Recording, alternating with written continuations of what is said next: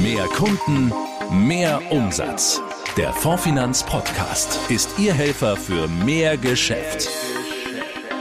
Jetzt. Und hier ist Axel Robert Müller. Hallo zusammen, quer durchs Fondfinanzland. Ein herzliches Willkommen an die Küste ins Ruhrgebiet oder auch zu Ihnen nach Bern. Gut, ich höre jetzt schon auf mit den Dialekten. Schön, dass Sie dabei sind. Wir hoffen, Sie hatten ein schönes Osterfest mit Ihren Liebsten und wir schauen nach vorne. Haben Sie sich schon mal Gedanken über Ihre Nachfolge gemacht? Noch nicht? Oder sind Sie wieder davon abgekommen? Hm? Okay, also wir wollen Ihnen heute einen Einstieg ins Thema geben und zeigen, wie Sie die Formfinanz dabei unterstützt. Wir verraten Ihnen außerdem, wie Ihre Kunden ihre Berufsunfähigkeit zuverlässig absichern und gleichzeitig etwas für die Umwelt tun können. Und was zu gewinnen gibt's auch noch. Ihre Nachfolge sollte gut geplant sein. Es gibt viele Gründe, warum Sie das vielleicht noch nicht in Angriff genommen haben. Sie suchen noch nach dem richtigen Nachfolger für Ihren Bestand oder wollen erstmal das Optimum rausholen, bevor Sie den nächsten Schritt gehen. Total verständlich. Es gibt aber jemanden, der Sie von der Nachfolgeplanung bis zur Bestandsübertragung optimal unterstützt. Unser Kooperationspartner Resultate Institut. Und ich spreche jetzt mit dem Geschäftsführer Andreas Grimm. Grüße Sie. Ich grüße Sie. Hallo. Herr Grimm, viele Makler haben die Sorge, dass sie ihre Nachfolge nicht geregelt bekommen. Ist diese Angst begründet aus Ihrer Sicht? Angst ist ja eine recht subjektive Empfindung, die muss nicht immer mit Fakten unterlegt sein und so ist es auch hier. Ja? Also die Angst ist meistens begründet aufgrund von, ich nenne es mal, bisschen so angstmacherischen Artikeln und Beiträgen, die der ein oder andere äh, Marktteilnehmer niedergeschrieben hat, um eben die Kaufpreise vielleicht niedrig zu halten. Mhm. Die Fakten sind ganz anders, nämlich die Nachfrage nach Beständen ist selten so hoch gewesen wie heute und gleichzeitig hat sich das Angebot deutlich verknappt. Also es ist eigentlich eine perfekte Ausgangslage, wenn man überlegt, sein Maklerunternehmen zu veräußern. Mhm. Die Angst ist nur insofern begründet, wenn man selber seine Hausaufgaben nicht gemacht hat, wenn man das Gefühl hat, sein Unternehmen nicht gut geführt zu haben. Da hat der eine oder andere vielleicht ein schlechtes Gewissen und da könnte vielleicht auch die Angst herkommen. Wenn man das Ganze angehen will, was sollte ein Makler als erstes tun, wenn er seine Nachfolge regeln möchte? Er sollte auf keinen Fall erstmal mit einem potenziellen Käufer reden, sondern er sollte sich als allererstes über seine eigenen Ziele, seine eigene Lebensplanung Gedanken machen. Was will er wann erreichen und bis wann will er die Nachfolge geregelt haben. Und dann sollte er sich als nächsten Schritt Informationen beschaffen, unabhängig äh, Informationen beschaffen, welche Voraussetzungen erfüllt sein müssen, dass diese Ziele auch erreichbar werden und wie viel Zeit er dafür braucht, um die Voraussetzungen dann gegebenenfalls zu schaffen, diese Ziele erreichbar zu machen. Und das wird er priorisieren müssen. Und das geht am besten dadurch, dass er sich einfach mit einem unabhängigen Dritten, der darauf spezialisiert ist, mal an den Tisch setzt oder in eine Webkonferenz geht und sich da über seine Zielplanung mal unterhält. Mhm. Wichtig, nicht mit einem Maklerkollegen, denn der weiß in der Regel ja auch nicht mehr als der Makler selbst und auf keinen Fall mit einem potenziellen Käufer, denn der wird in der Regel eigene Interessen verfolgen. Was ist denn eigentlich in Bezug auf die spätere Unternehmensnachfolge die bessere Lösung? Direktanbindungen oder Maklerpool? Es lässt sich so pauschal nicht sagen, aber vielleicht mal ein paar kleine äh, Faustregeln. Okay. Immer dann, wenn es kompliziert wird, wird es schwierig. Ja? Und umso mehr Direktanbindungen man hat, umso höher ist die Komplexität erstmal in der Verwaltung selber, das Unternehmen selber zu administrieren. Und es wird auch kompliziert in der Bestandsübertragung später, denn jeder Versicherer, jeder Produktgeber hat eine eigene Rechtsabteilung, hat eine eigene Rechtsauffassung und hat dann wieder eigene Prozesse und Formulare, die äh, Bestände zu übertragen oder weigert sich da sogar teilweise zu kooperieren. Und so dauert so eine Übertragung eben beim einen Anbieter zwei Wochen, beim anderen bis zu 18 Monate und irgendwas dazwischen. Wenn man da eine einzige Anbindung hat oder vielleicht nur ganz wenige Anbindungen hat, ist das eben ein wesentlicher Vorteil. Und da ist eben ein umfassender Pool, der möglichst viel auf sich vereinigen kann, sicherlich ein sehr interessanter und auch wirkungsvoller Ansatz, um eben das Übertragungsrisiko zu minimieren. Mhm. Ist das auslaufen lassen, also der persönliche Run-off des Maklers, nicht die rentablere Strategie? Also warum soll ein Makler überhaupt verkaufen? Da muss man erstmal kurz drüber nachdenken, was auslaufen lassen heißt. Das heißt nämlich in der Konsequenz, der Makler kümmert sich nicht mehr um seine Kunden. Er bezieht aber dafür noch Vergütung aus den vermittelten Verträgen. Ja, die Konsequenz ist eigentlich, jetzt kann man ethisch und moralisch rangehen, das ist zumindest mal ein fragliches Verhalten. Aber es ist auf jeden Fall auch ein Verstoß gegen den eigenen Maklervertrag und damit entstehen eben auch Haftungsrisiken, die teilweise von den Maklern ziemlich unterschätzt werden. Und man kann da, wenn man eben so ein Run-off in eigener Sache macht, dieses auslaufen lassen, da schon auch von einem gewissen Vorsatz ausgehen. Ja. Aber auch die kaufmännische Überlegung ist in der Regel so, wenn man Unternehmen fortführt, ja, dann bleiben ja Kosten erhalten. Ja. Man muss sich weiter versichern, man muss sich fortbilden, man muss die Buchhaltung machen, man muss Steuererklärung machen und, und, und. Es ist nicht so, dass auslaufen lassen heißt, man muss da nichts mehr machen. Im Gegenteil, ja, man hat trotzdem diesen Aufwand und wird irgendwann vielleicht in die Situation kommen, dass man selber gar nicht mehr überblickt, was da zu tun ist und äh, man hinterlässt dann gegebenenfalls den Erben einen Scherbenhaufen, den die in Unwissenheit nicht nur aufräumen, sondern noch verschlimmern.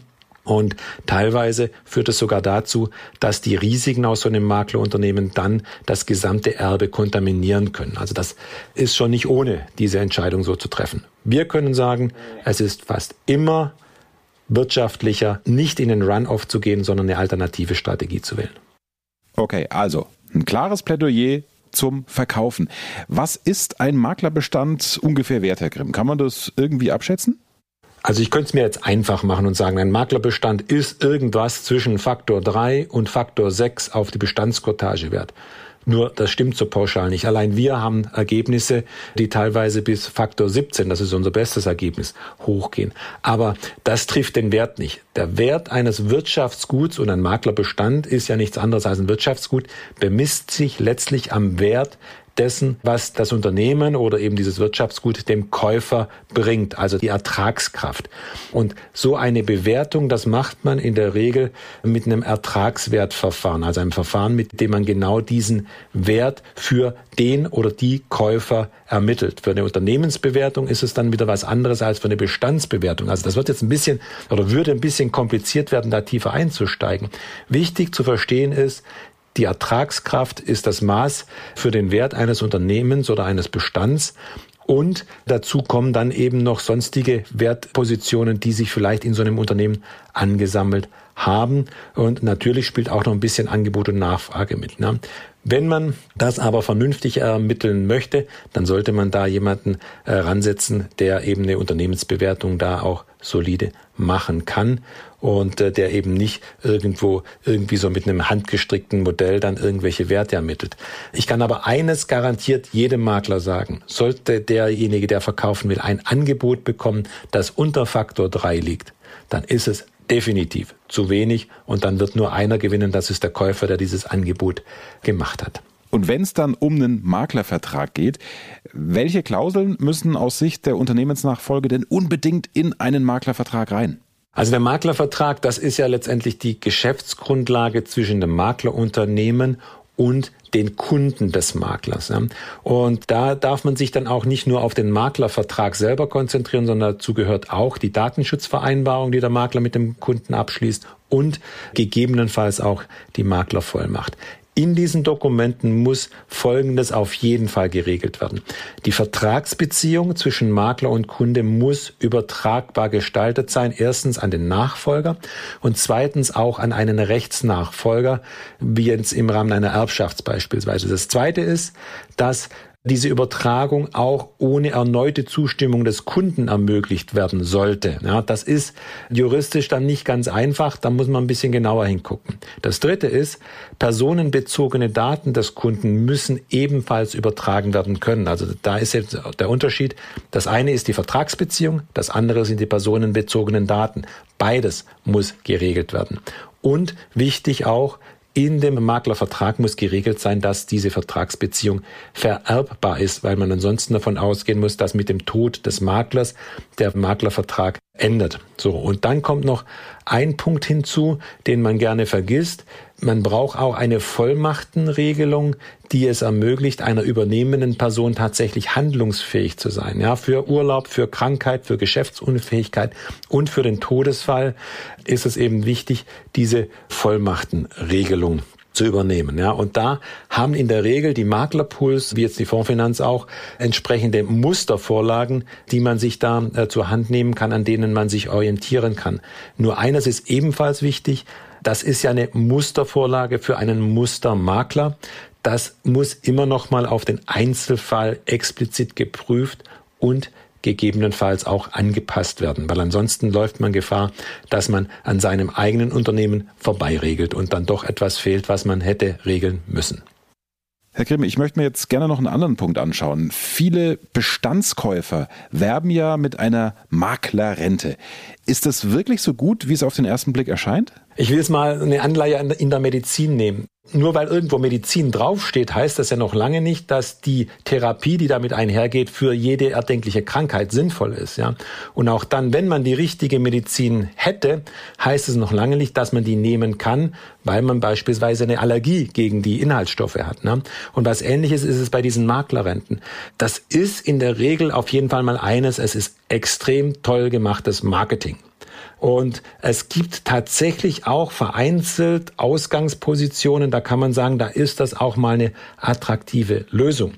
Aber in den meisten Fällen muss man einfach feststellen, Marketing und Realität fallen auseinander. Ja, und das gilt besonders auch bei vielen Maklerrenten, weil eben in den meisten Fällen irgendwo andere wirtschaftliche Alternativen interessanter sind und in manchen Fällen sogar durch die Maklerrente ein nicht unwesentlicher Teil des Unternehmenswert oder Bestandswerts vernichtet wird. Oder das passiert dann nicht durch die Maklerrente an sich, sondern aus den Konsequenzen, die eben die Wahl dieses Modells mit sich bringt. Und was viele Makler vergessen, Maklerrente ist letztlich ein Zocken auf die eigene Langlebigkeit. Ja? Und wenn man sich verzockt, weil man eben äh, zu früh verstirbt, zu früh erkrankt und dann irgendwas passiert, dann ist eben auch mal schnell verzockt. Ja? Da vielleicht einige Stichworte. Man muss sich fragen, wer verkauft? Ist es ein Einzelmakler oder ist es eine Makler GmbH? Wie hoch ist die Übertragungsquote des Bestands? Ja? Wie hoch ist die Stornoquote des Bestands? Wie hoch sind Abschlussprovisionen und Serviceentgelte, die der Makler bisher eingenommen hat? Und, und, und. Das sind alles wichtige Punkte, die man vor der Wahl des Modells besprechen sollte und letztendlich sich erst nach der Bewertung all dieser Ausgangspositionen dann letztendlich dann entscheiden sollte, welches Modell ist denn tatsächlich das Richtige für einen. Und dann kann vielleicht in Einzelfällen auch die Maklerrente interessant sein. Ja, jetzt sind wir schon recht im Detail drin. Ich würde gern nochmal auf eine höhere kommen wieder, Herr Grimm. Wie lange dauert eine Unternehmensnachfolge? Ja, da kommt es halt auch wieder darauf an, wie gut das Unternehmen bereits vorbereitet ist oder wie konsequent das Unternehmen geführt ist. Eine Vorbereitungsphase, das ist so die Phase von der ersten Überlegung bis zum Vertragsabschluss mit einem potenziellen Käufer. Das läuft in der Regel, ich sage mal im schnellsten Fall sind es sechs Wochen. Es kann aber im Einzelfall auch mal zehn Jahre dauern, wenn der Makler einfach sein Unternehmen oder seinen Bestand nicht übergabefähig gestaltet hat und sein Unternehmen umwandeln muss. In der Regel bewegt sich das Projekt zwischen sechs bis zwölf Monate. Das ist die Vorbereitungsphase. Die Umsetzungsphase, also letztlich von der Vertragsunterzeichnung bis dann das alles umgesetzt ist, was man jetzt mit dem Käufer vereinbart hat. Das kann, wenn es schnell geht, in drei Wochen erledigt sein. In der Regel braucht man für einen normalen Versicherungsmakler aber mindestens drei Monate. Bei komplexeren Unternehmen sind es zwischen drei Monaten und zwölf Monaten. Was man da auch wieder, jetzt komme ich nochmal kurz zurück auf die Maklerrente, das ist ein Modell, das endet nie. Das heißt, man wird immer mit diesem Modell zu tun haben. Man wird immer eine Buchhaltung letztendlich zumindest eine kleine führen müssen und man wird immer auch eine Steuererklärung machen müssen. Also wenn man das irgendwann beenden möchte, dann ist die Maklerrente sicherlich das falsche Modell. Wir stellen ja den Nutzwert hier im Fondsfinanz-Podcast in den Vordergrund. Wir wollen unseren Hörern, also den Vermittlern, konkrete Tipps an die Hand geben. Also, worauf sollte ich bei der Auswahl eines Nachfolgers achten? Ja, da muss ich jetzt auch schon wieder ein bisschen Wasser in den Wein schütten. Ne? Ähm, Makler-Nachfolger ist kein Wunschkonzert. Ja? Also man kann sich nicht einfach einen Nachfolger wünschen und aussuchen. Da, so einfach geht's leider nicht. Ja? Sondern man muss letztendlich feststellen, echte Nachfolger, gibt es viel zu wenige. Deshalb wird man andere Formen einer Unternehmensnachfolge suchen müssen. Also man kann sagen, 19 von 20 Maklern werden keinen echten Nachfolger finden. Das heißt, die erste Frage ist für mich, welches Nachfolgemodell, welche Nachfolgeform ist für mich die richtige? Und wenn ich das weiß, dann kann ich sagen, welcher Käufertypus ist der richtige und dann mache ich mich auf die Suche nach genau diesem Käufertypus. Und da zählen dann folgende Punkte. Ist dieser Käufer denn erfahren in meinem Geschäftsmodell? Kann der da wirklich was mit meinem Unternehmen anfangen? Denn nur dann wird er auch bereit sein, einen attraktiven Kaufpreis mitzugehen. Das zweite ist, ist er erfahren in der Übernahme eines Maklerunternehmens? Wenn nein, dann kann das Projekt recht kompliziert werden, weil er halt vielleicht auch angstgetrieben ist und entsprechend viele Fragen hat. Die nächste Frage, die ganz wichtig ist und die sollte man auch möglichst früh klären, was für ein Leumund hat dieser Mensch und welche Bonität hat dieser Mensch? Ist er überhaupt in der Lage, sich dieses Projekt zu leisten oder nicht? Und vielleicht eine Sache, auf ein schlechtes Bauchgefühl, also wenn man merkt, da kommt ein schlechtes Bauchgefühl auf, auf das sollte man auf jeden Fall hören. Und wenn man jetzt ein zu gutes Bauchgefühl hat, dann sollte man ebenfalls vorsichtig sein und nochmal ein bisschen in sich gehen und äh, fragen, woher kommt denn dieses gute Bauchgefühl und dann so vielleicht nochmal ein bisschen auf sachliche Aspekte zurückgehen und gucken, dass man da nicht zu blauäugig jemanden vertraut, dem man vielleicht besser nicht vertraut hätte.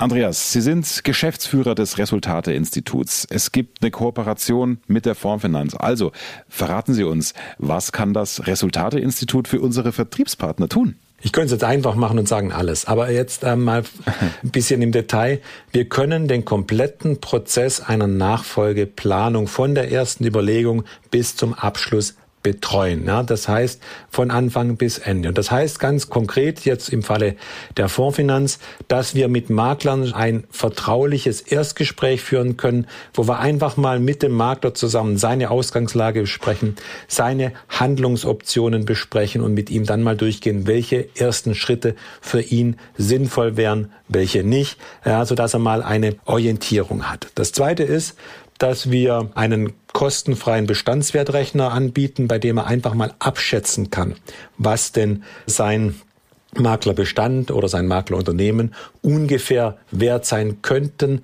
damit er so mal abschätzen kann, lohnt sich denn auch ein gewisser Aufwand. Dann machen wir eine komplette Nachfolgeplanung, wenn er das möchte, von der Bewertung des Unternehmens über die Käufersuche, die Verhandlungsbegleitung, Moderation von Verhandlungsgesprächen, Briefing von Anwalt, von Steuerberater, um da auch die richtige Kompetenz mit ins Projekt zu bekommen. Das machen wir dann als Komplettprozess, wenn er das möchte, oder auch Einzelteile dieser Leistungen, wenn er eben sagt, den Rest traue ich mir selber zu.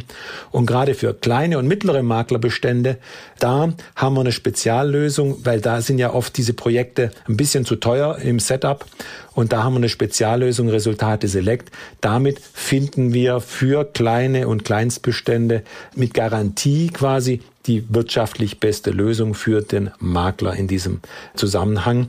Und die letzte Leistung, die ich jetzt noch kurz da erwähnen möchte, ist die Absicherung von Maklerunternehmen gegen Notlagen, sprich Todesfall, Geschäftsunfähigkeit, schwerer Unfall des Inhabers.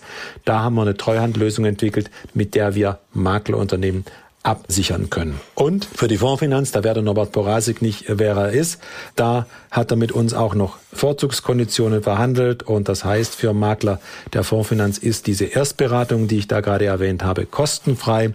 Und auf unsere Beratungsleistungen gibt es auch einen Preisnachlass und gerade dieses Resultate Select für kleine und mittlere Bestände, da haben wir eine sehr attraktive Pauschalbepreisung aufgesetzt, sodass da Makler wirklich ein wirtschaftlich sehr spannendes Modell für ihren Bestand haben und sich eben nicht selber auf die Suche nach potenziellen Käufern machen müssen und nicht überlegen müssen, ist für mich jetzt ein Einmalkaufpreis interessant oder ein ratierlicher Kaufpreis oder eine Maklerrente. Das machen wir da alles in einem Aufwasch mit und zeigen dem Makler, welches Modell ihm welchen wirtschaftlichen Nutzen bringen wird. Andreas Grimm war das, der Geschäftsführer des Resultate-Instituts im Podcast der Fondsfinanz. Vielen Dank für die vielen, vielen Infos und vor allem auch für Ihre Zeit. Ich bedanke mich für Ihre Zeit. So, wir haben jetzt natürlich nur einen Teil der Fragen klären können, die Ihnen, liebe Vermittler, unter den Nägeln brennen. Aber am 14. April um 13 Uhr steht Ihnen Andreas Grimm eine Stunde lang in unserer Expertensprechstunde zur Verfügung. Da können Sie ihn mit allen Fragen löchern. Außerdem hat er das Buch Maklernachfolge und Bestandsverkauf rausgebracht. Wir verlosen fünf gedruckte Exemplare. Schreiben Sie einfach eine Mail an podcast.formfinanz.de mit Ihrer MAK-Nummer. Der Rechtsweg ist wie immer ausgeschlossen und wir freuen uns bei der Gelegenheit auch über Lob und Kritik zum Podcast. Die Fondsfinanz Vertriebsquickies. Nachrichten schnell und aktuell. Berufsunfähigkeit zuverlässig absichern und gleichzeitig etwas für die Umwelt tun. Jawohl, das geht, dürfen wir vorstellen. Die neue BU for Future. Sie vereint den gewohnt zuverlässigen Schutz der Nürnberger mit ökologischen, ethischen und sozialen Komponenten.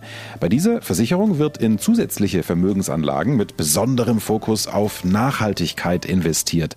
Zudem spielen sogenannte ESG-Aspekte eine Rolle.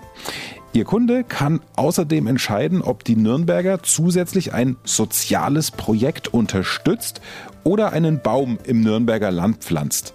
Und selbstverständlich profitiert er von den gewohnt starken Leistungsmerkmalen der Nürnberger.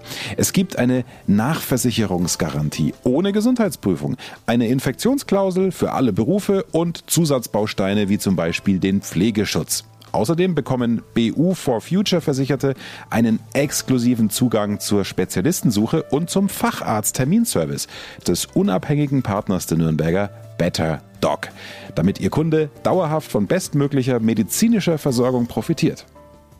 Na, wenn das nicht überzeugend ist.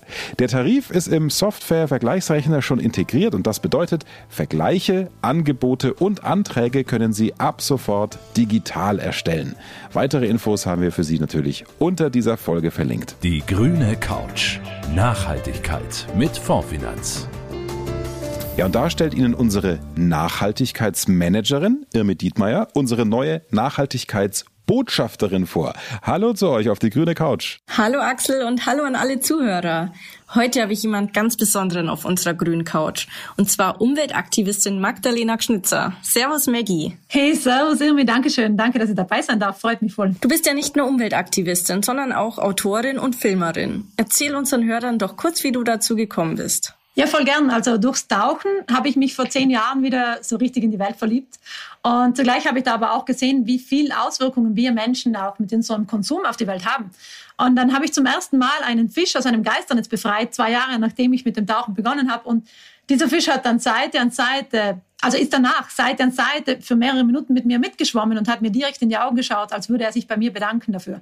Und das hat mir eine, diese tiefe Verbindung wieder aufgebaut zu, zur Natur und das hat alles in meinem Leben verändert. Und dann habe ich daraufhin einfach begonnen, Müll und Geisternetze aus dem Meer rauszuholen und zu entfernen und die Tiere aus diesen Netzen zu befreien und wurde somit dann zur Aktivistin. Und danach habe ich mich bei ganz vielen verschiedenen ähm, Sea Shepherd-Kampagnen als Freiwillige beteiligt und auch bei anderen Organisationen. Und dort wurde ich dann eingesetzt als Medienoffizierin, Filmerin, Taucherin, als Teamleaderin, auch als Köchin. Und weil ich eben immer schon mit der Kamera gern gearbeitet habe, habe ich auch meine Filmkenntnisse genutzt, um die Geschehnisse auf den Kampagnen auch zu filmen und äh, viele Videos für die Social-Media-Kanäle zu erstellen.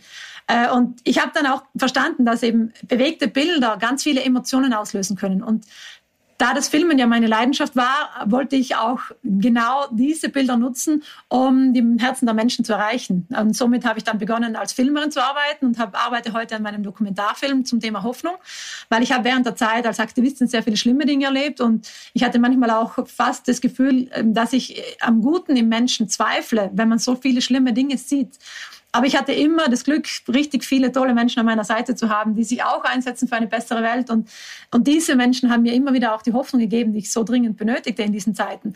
Und aus diesem Grund mache ich jetzt heute einen Film über diese Menschen und über die Organisationen, die für mich zu Hoffnungsträgern geworden sind. Also somit kam ich aus Filmen und äh, als Autorin habe ich mich in, entwickelt, weil ich auf den Kampagnen gelernt habe, vegan zu kochen. Und mir hat das vegane Kochen einfach Spaß gemacht. Es war einfach extrem lecker und ich habe die rein pflanzliche Küche dann, Küche dann einfach auch den Menschen weitergeben wollen. Und viele Menschen haben mich dann immer wieder gefragt nach Tipps, wie man eben vegan kochen kann. Und dann habe ich mir gedacht, ja, dann kann ich eigentlich äh, auch gleich ein Kochbuch schreiben, wenn es so ist, wenn die Leute Tipps brauchen. Und äh, dieses Kochbuch gibt es jetzt seit einem Jahr im Handel. Das heißt, lasst die Sau raus, vegan kochen mit Herz und Hirn. Und während dem Lockdown im letzten Jahr habe ich mein zweites Buch geschrieben. Das ist diesmal kein Kochbuch, sondern ein Buch über meine Erlebnisse als Aktivistin und ähm, die Erlebnisse, wie, wie stark sie mich auch geprägt haben. Also das ist jetzt ein Buch also wie eine Mischung zwischen Einsatz für die, für die Welt, persönlichen Einsatz und Persönlichkeitsentwicklung. Also was es dir auch wieder gibt, wenn du etwas Gutes für die Welt tust. Also so kam ich zum Schreiben als Autorin und auch dazu, Filmerin zu sein. Das hört sich ja wirklich nach spannenden und vor allem interessanten Projekten an.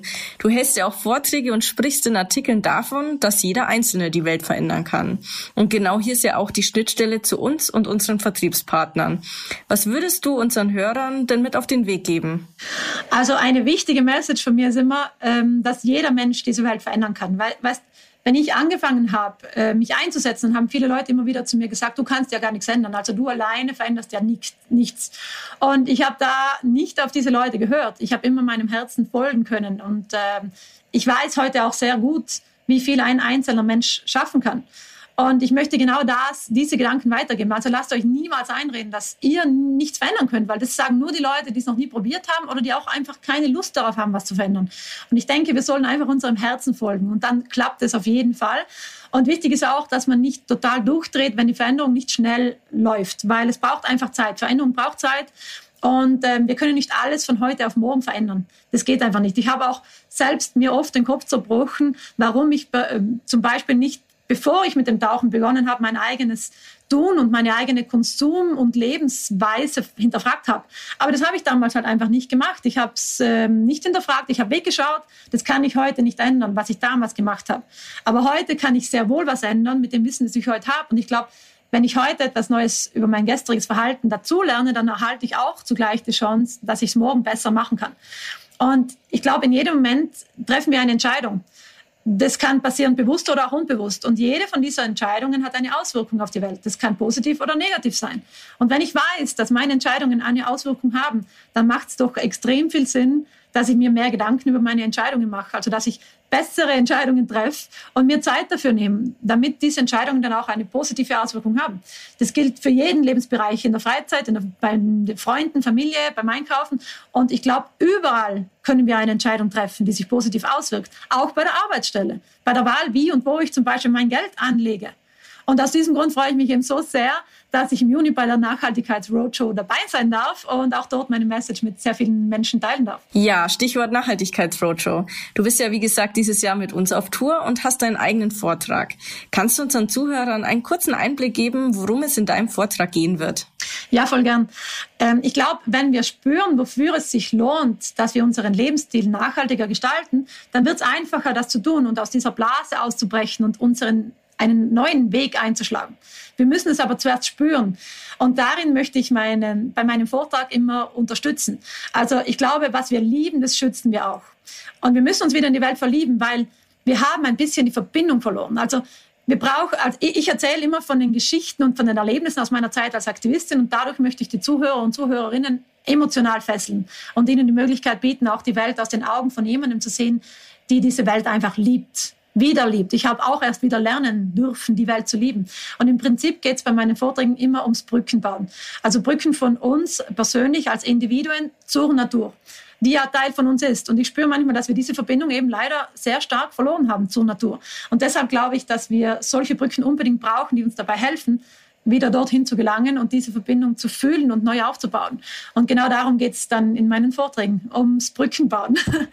Genau. Da sind wir schon sehr gespannt. Vielen Dank, dass du dir heute die Zeit genommen hast und damit gebe ich zurück an Axel. Dankeschön. Jawohl, vielen Dank, Irmi, und auch vielen Dank an Sie, liebe Vermittler. Das war wieder eine pickepacke volle Ausgabe. Wir hoffen, sie hat Ihnen gefallen und vielleicht beschäftigen Sie sich ja in der Tat mal näher mit dem Thema Nachfolgeplanung. Wir würden uns freuen, wenn Sie in der Expertensprechstunde mit Andreas Grimm dabei sind und ja, sprechen Sie Ihre Kunden unbedingt auch mal auf die neue BU for Future der Nürnberger an. So, und jetzt wünschen wir Ihnen erstmal ein paar erfolgreiche Wochen und wir hören uns dann wieder im Mai. Bis dann. Ciao, ciao. Ihr Informationsvorsprung im Markt. Das ist der Fondfinanz Podcast. Behalten Sie diese Infos nicht für sich, sondern teilen Sie dieses Wissen gerne mit Ihren Kollegen. Auf fondfinanz.de erfahren Sie, wie Sie als Partner von Deutschlands größten Maklerpool noch mehr Zeit für Ihre Kunden gewinnen.